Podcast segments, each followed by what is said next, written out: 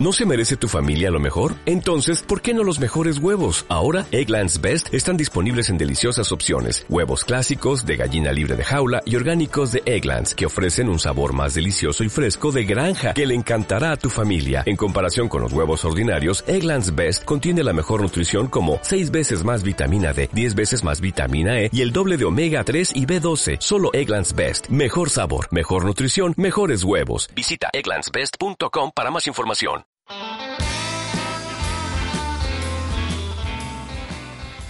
SAG Aysén invita, un espacio de difusión de la Oficina Sectorial Coyhaique. Bienvenidos.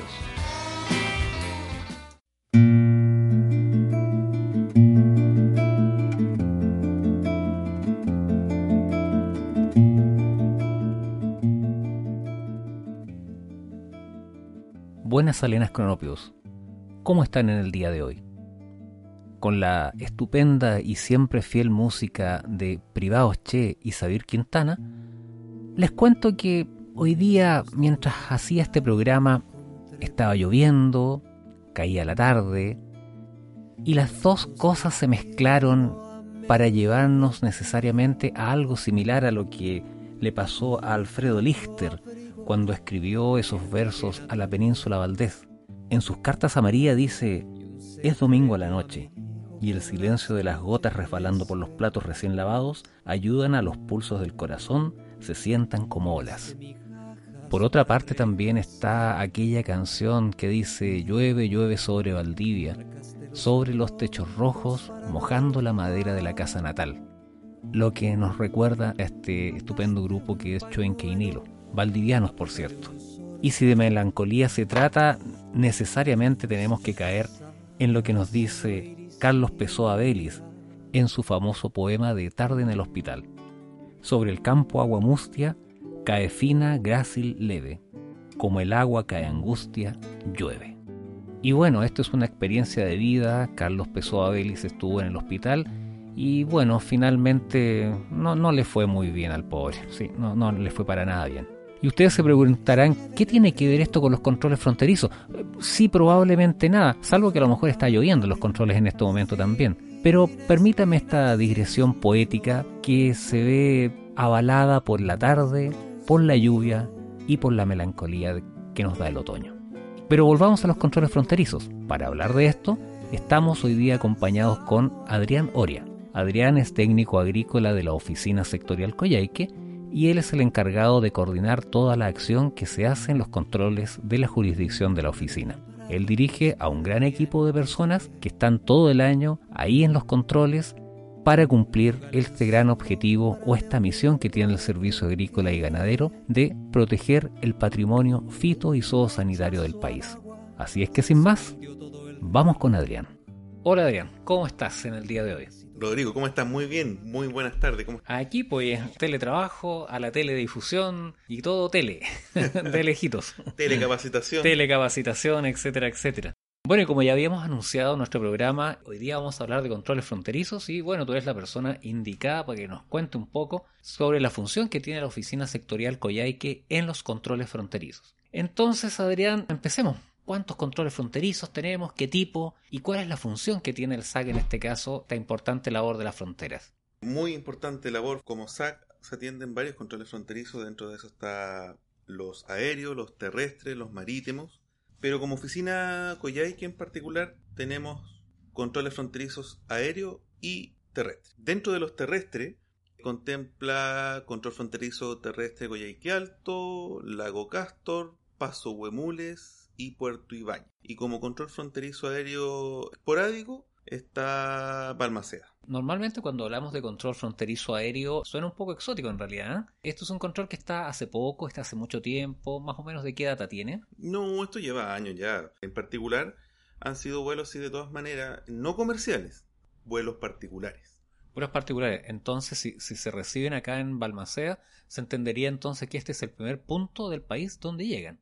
Sí, eso es así. Siempre, es, y eso va también para la parte marítima. Nosotros, en caso de los vuelos, solo vamos a hacer inspección siempre y cuando sea el primer aeródromo de arriba, o sea, la internacionalización, que, que, es el nombre técnico, se hace en Balmaceda, ahí nosotros atendemos el vuelo. De lo contrario, si solamente pasa a echar combustible y este vuelo hace esa internacionalización en Puerto Montt, nosotros no tenemos atingencia en ese vuelo. O sea, llega gente directamente a la región sin pasar por otro punto. Esa es la parte interesante que muchas veces no alcanzamos a ver o a visualizar. ¿Entendería serían turistas? Sí, correcto. ¿Básicamente turistas? Básicamente turistas. Para la inspección, y esto tal vez me voy a adelantar un poco, pero un poco la, la duda que le puede surgir a alguien, cuando se hace la inspección de estas naves, ¿también suben al perrito y esas o es solamente con las personas? El equipaje incluso se hace inspección con brigada canina, sí, es verdad. Al avión o a los jets es un poco más complejo por, eh, por cómo se dan la, la, la forma de atención, pero lo que es el equipaje acompañado sí, es un gran aporte poder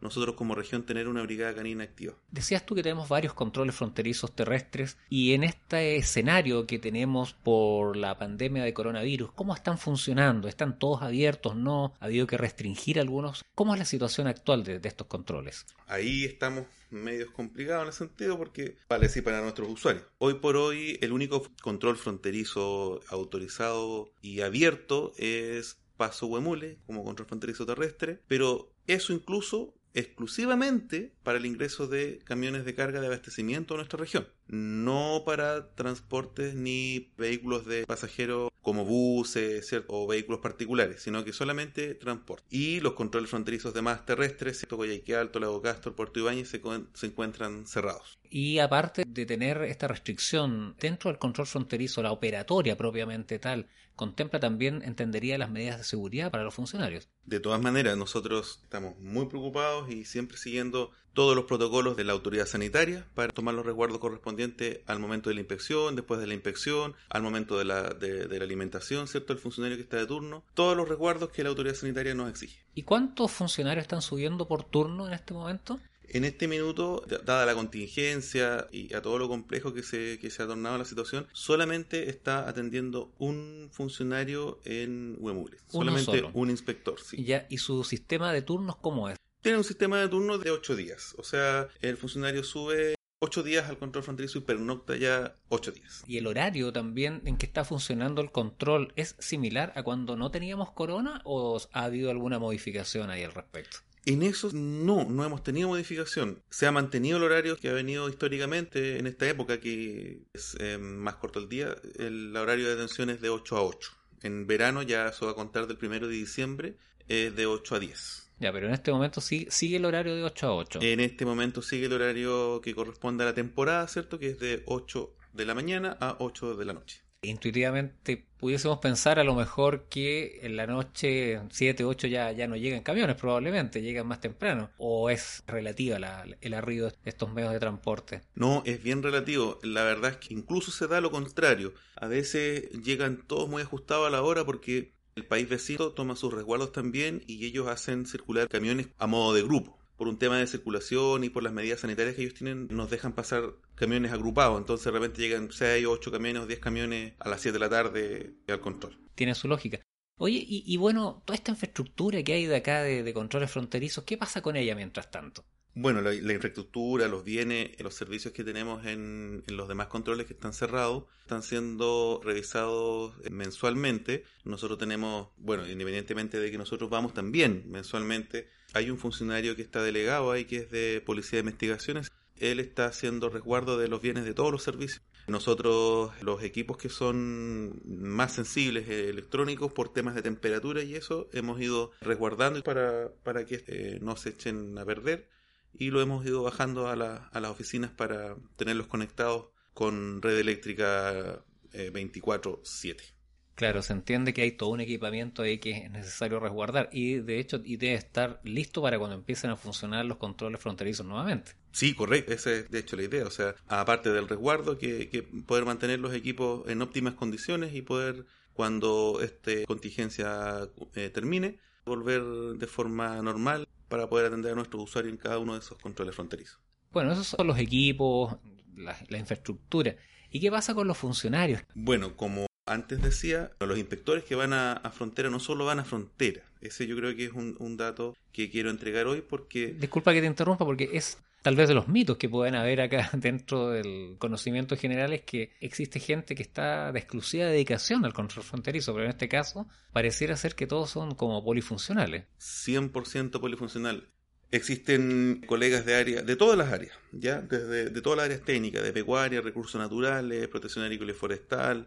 Por lo tanto, ellos no es que por cerrar los controles quedan sin actividad, ellos continúan la actividad normal de vigilancia y todo lo que corresponda a cada una de las áreas. Y por esta razón, por la contingencia, ¿cierto? Como no tenemos una rotación tan seguida hoy por hoy, he tomado la determinación y con la autorización, por supuesto, de nuestro jefe, de poder ir realizando capacitaciones por intermedio de nuestra vía Teams en videoconferencia y hacemos capacitaciones quincenalmente, mensualmente, para ir recordando y refrescando todos los conocimientos normativos que son amplios en cada una de las áreas que maneja nuestro servicio. O sea, el sistema se mantiene funcionando de todas maneras. Aquí no se pierde un minuto de tiempo. No, por supuesto que no. Si la idea es mantenernos igual como veníamos comentando de, respecto de los equipos. Nosotros como equipo también de controles fronterizos, esa es la idea de mantenernos activos de tal manera que vamos a tener que estar aptos y dispuestos al momento de terminada esta contingencia de poder llegar y atender nuevamente el control. Y ante todas las, dudas que tengan nuestros usuarios, poder atenderlo. Claro que sí, pues. Oye, y si se trata de estar activos, activémonos un poquito más y vamos a una pequeña pausa, ¿te parece? una pausa musical con, con nuestros artistas regionales regalones. Así es que vamos y volvemos. Vamos y volvemos.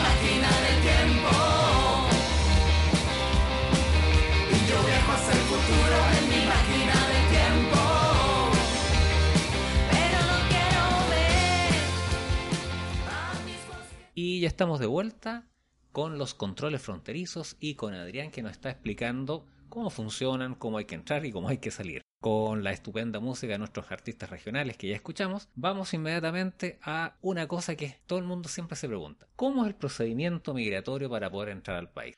El procedimiento, bueno, para todo, para todos los pasajeros, ¿cierto?, que vengan desde el país vecino, es el mismo. Primero hacen los trámites de salida del país argentino y luego los, de ingreso al país chileno. En el lado argentino siempre, de repente la gente se confunde ahí, pucha, por cuál parto. El primer el trámite, ¿cierto?, es el de gendarmería. En gendarmería al, al, vehículo argentino le revisa el seguro y otros documentos más que Argentina solicita, esto principalmente al pasajero argentino, le solicita ciertos documentos ahí que puedan, eh, que tienen que cumplir, ¿ya?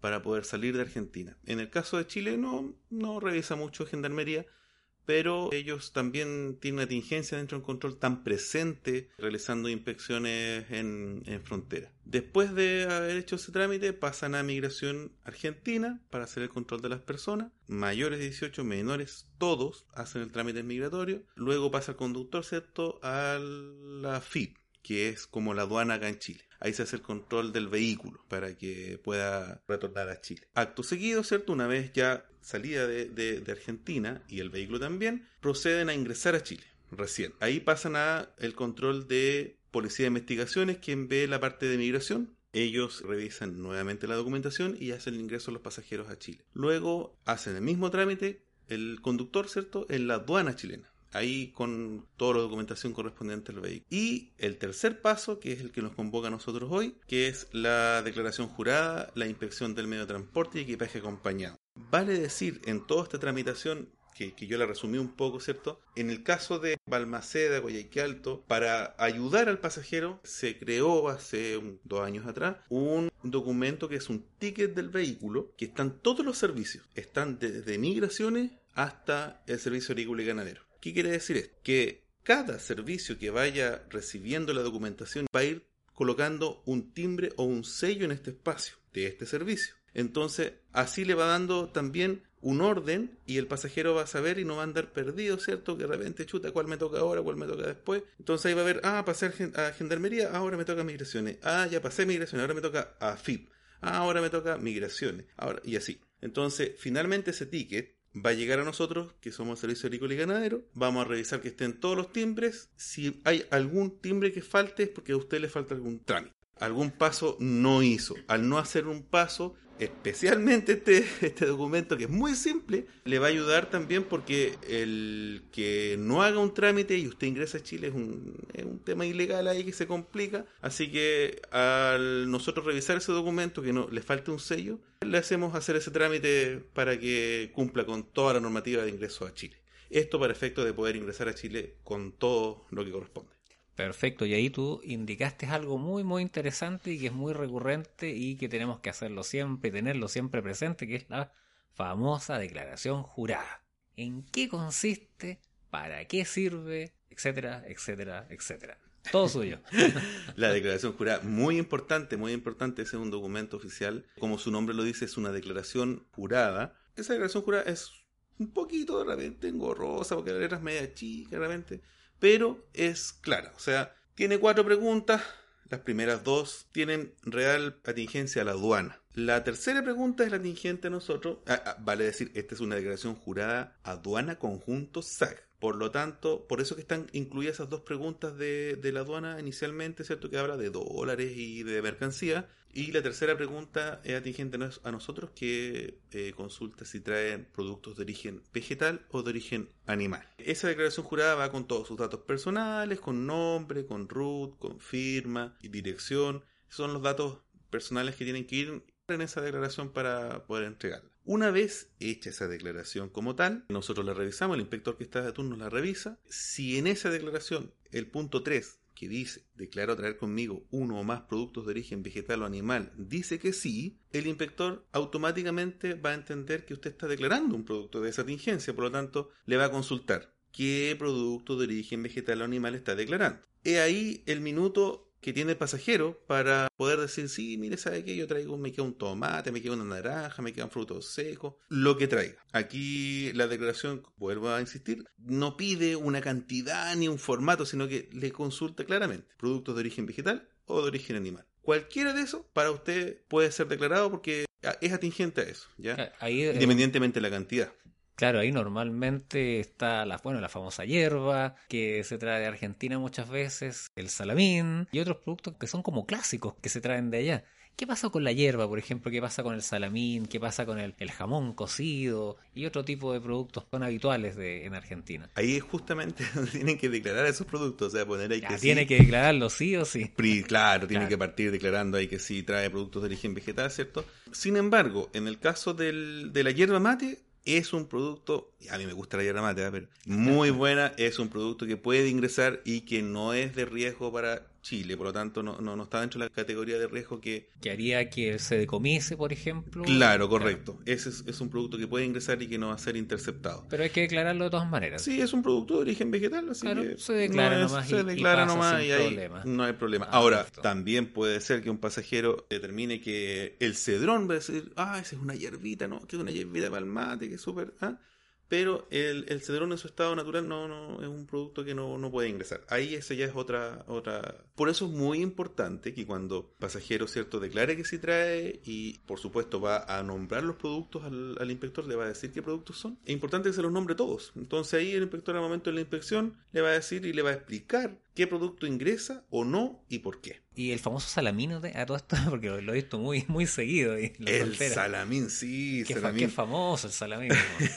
sí, súper requerido por ahí. El salamín, no. El salamín, a ver, el salamín no es un producto cárnico cocido. El salamín es un producto cárnico crudo eh, si bien puede decir ahumado, pero si ese producto cárnico, como es crudo, no puede ingresar. Ningún producto cárnico crudo puede ingresar. Ahora, si es, por ejemplo, como, como me comentabas, el jamón cocido y viene sellado al vacío, no tiene ningún problema. Bueno, ahí hay otra lista. Yo creo que si me invitan a más programas, los podemos seguir conversando. que estamos empezando con este tema de la frontera. Pero hay productos cárnicos. Eh, ahí después vamos a hablar de eh, los productos que pueden hacer reingreso a Chile. El caso del jamón cocido, por ejemplo, o los jamones en particular, si es chileno y viene sellado al vacío, no nos vamos a complicar con que diga si es cocido o es crudo.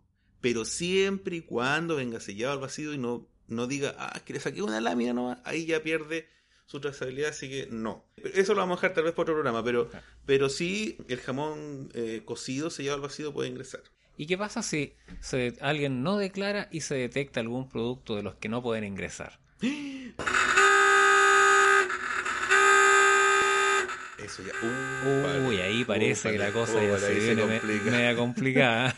esa, bueno, esa es nuestra, esa es la idea. O sea, la idea es que el pasajero sabe el equipaje que trae, sabe si viene consumiendo en el viaje. Nosotros también entendemos, eh, sabemos que la persona viene viajando desde lejos, de vacaciones o trabajando, etcétera. Todos los productos eh, deben ser declarados. Los productos cárnicos cocidos, como decía, pueden ingresar siempre y cuando vengan sellados al vacío. También están los, los lácteos, ¿cierto? Los quesos. en particular el queso tiene que tener una maduración mínima de seis meses. Si es un tipo de queso que es eh, como el cremosón, que es súper común que lo traen, la gente lo compra para hacer eh, pizza y otras cosas, preparaciones. Ese tipo de queso puede ingresar siempre y cuando en su etiqueta original y sellado al vacío diga que contiene leche pasteurizada. Ese es uno de los requisitos. en el caso del, del queso. Ah, perfecto. Bueno, de hecho vamos a tener que hacer un programa exclusivo y dedicado, pero yo creo que producto a producto para ir sacando algunos mitos que, bueno, de alguna forma lo hemos estado comentando ya. El primer mito es que nada pasa por la frontera. No, hay algunas cosas que por lo, por lo que estamos viendo, bajo ciertas circunstancias pueden ingresar sin ningún problema. Por supuesto que sí, sí, ese, ese es algo que la gente de repente llega así como un poquito enojado, con otro, con poco ánimo, que dice, no traje nada porque el SAC me va a quitar todo. No, eso es falso. Hay muchos productos, como ya comentamos, el tema de la hierba mate, que puede ingresar el aceite, que puede ingresar, puede traerse una botellita de alcohol, puede traer alguna artesanía, por supuesto que artesanía sin corteza, que no tengan galerías, que no consten de semillas. Eh, tienen ciertos requisitos, pero hay cosas que pueden ingresar. Bueno,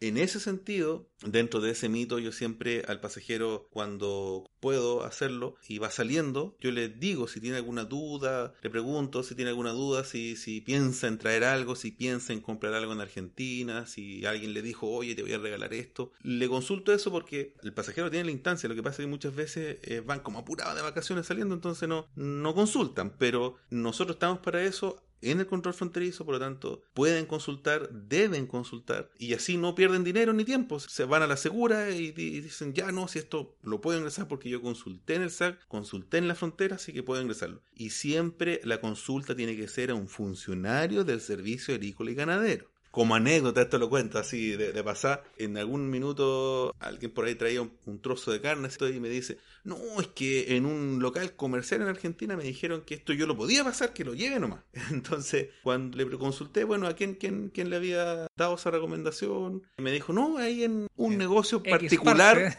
de Comodoro me dijeron que yo lo podía pasar, entonces no puede ser, o sea, en la consulta siempre tiene que ser a la, persona indicada, ¿cierto? En este caso, a algún inspector de control fronterizo o en alguna de nuestras oficinas que se puedan dirigir antes de viajar, por supuesto, pueden dirigirse a una de nuestras oficinas sectoriales y hacer las consultas pertinentes respecto a lo que quieran traer desde Argentina o comprar y así se evitan una multa si es que no lo declaran por desconocimiento o gastar dinero de gusto. Exactamente. Adrián, terminando el programa, un mensaje, un, resumen en dos o tres palabras para nuestros auditores. El mensaje del control fronterizo. ¿Cuál sería? Chuta, yo daría muchos mensajes, pero voy a resumir y algo al más, y, es algo grueso. es algo que yo siempre le, le pido y le digo al pasajero, o sea, siempre, siempre declare Declare, si trae productos de origen vegetal o animal, declárelo. Cuando se declara, el inspector va a hacer la inspección. Ahí se determinará si el producto puede o no puede ingresar, pero usted declárelo porque todo esto, normativa, circular, resoluciones, manejados por intermedio de la división, van cambiando. Por lo tanto, siempre el mensaje es, siempre consulte y siempre declare todos los productos de origen vegetal o animal que usted traiga. Clarísimo el mensaje, Adrián. Súper, súper claro. Así que prepárate nomás para Control Fronterizo 2 porque esto se viene dentro de pronto. Y bueno, las gracias por haber estado acá, las gracias por habernos informado y haber dejado muy claras las opciones que hay para poder reingresar al país. Muchas gracias, Rodrigo. Esperaré la invitación. De todas Así maneras. que muchas gracias por esta invitación y dispuesto a una próxima invitación para que podamos seguir conversando de temas tan importantes como es el ingreso a nuestro país, los productos que son de diligencia nuestra.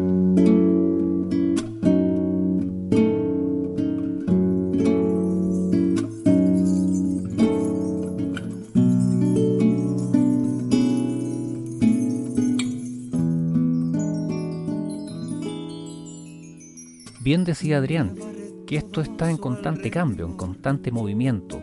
Lo que hoy día es, mañana probablemente no, y estas resoluciones que norman todo este proceso del control fronterizo están cambiando constantemente. ¿Qué viene para adelante? Bueno, no lo sabemos, así es que aquí quiero citar nuevamente a Niels Bohr, que decía, hacer predicciones es muy complicado, sobre todo si se trata del futuro. En lo concreto, lo que tenemos que hacer es consultar todo lo que se puede traer al momento de salir del control fronterizo, hacer los trámites con anticipación si se viaja con mascotas, declarar pero absolutamente todo y el inspector finalmente resolverá. Así es que a futuro, cronopios, cuando planifiquen sus vacaciones, tomen en cuenta estos detalles y vamos a hacer otros programas más para ver efectivamente qué es lo que se puede y qué es lo que no se puede traer. Tengan buenas salenas, no bailen tregua ni bailen cátala, usen la mascarilla y será hasta la próxima.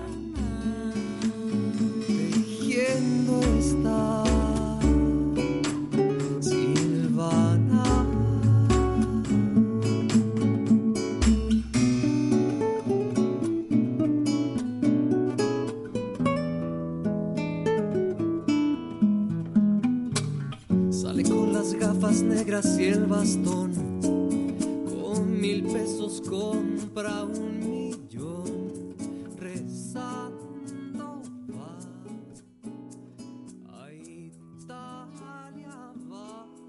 ¿No se merece tu familia lo mejor? Entonces, ¿por qué no los mejores huevos? Ahora, Egglands Best están disponibles en deliciosas opciones. Huevos clásicos, de gallina libre de jaula y orgánicos de Egglands, que ofrecen un sabor más delicioso y fresco de granja que le encantará a tu familia. En comparación con los huevos ordinarios, Egglands Best contiene la mejor nutrición como 6 veces más vitamina D, 10 veces más vitamina E y el doble de omega 3 y B12. Solo Egglands Best. Mejor sabor, mejor nutrición, mejores huevos. Visita egglandsbest.com para más información.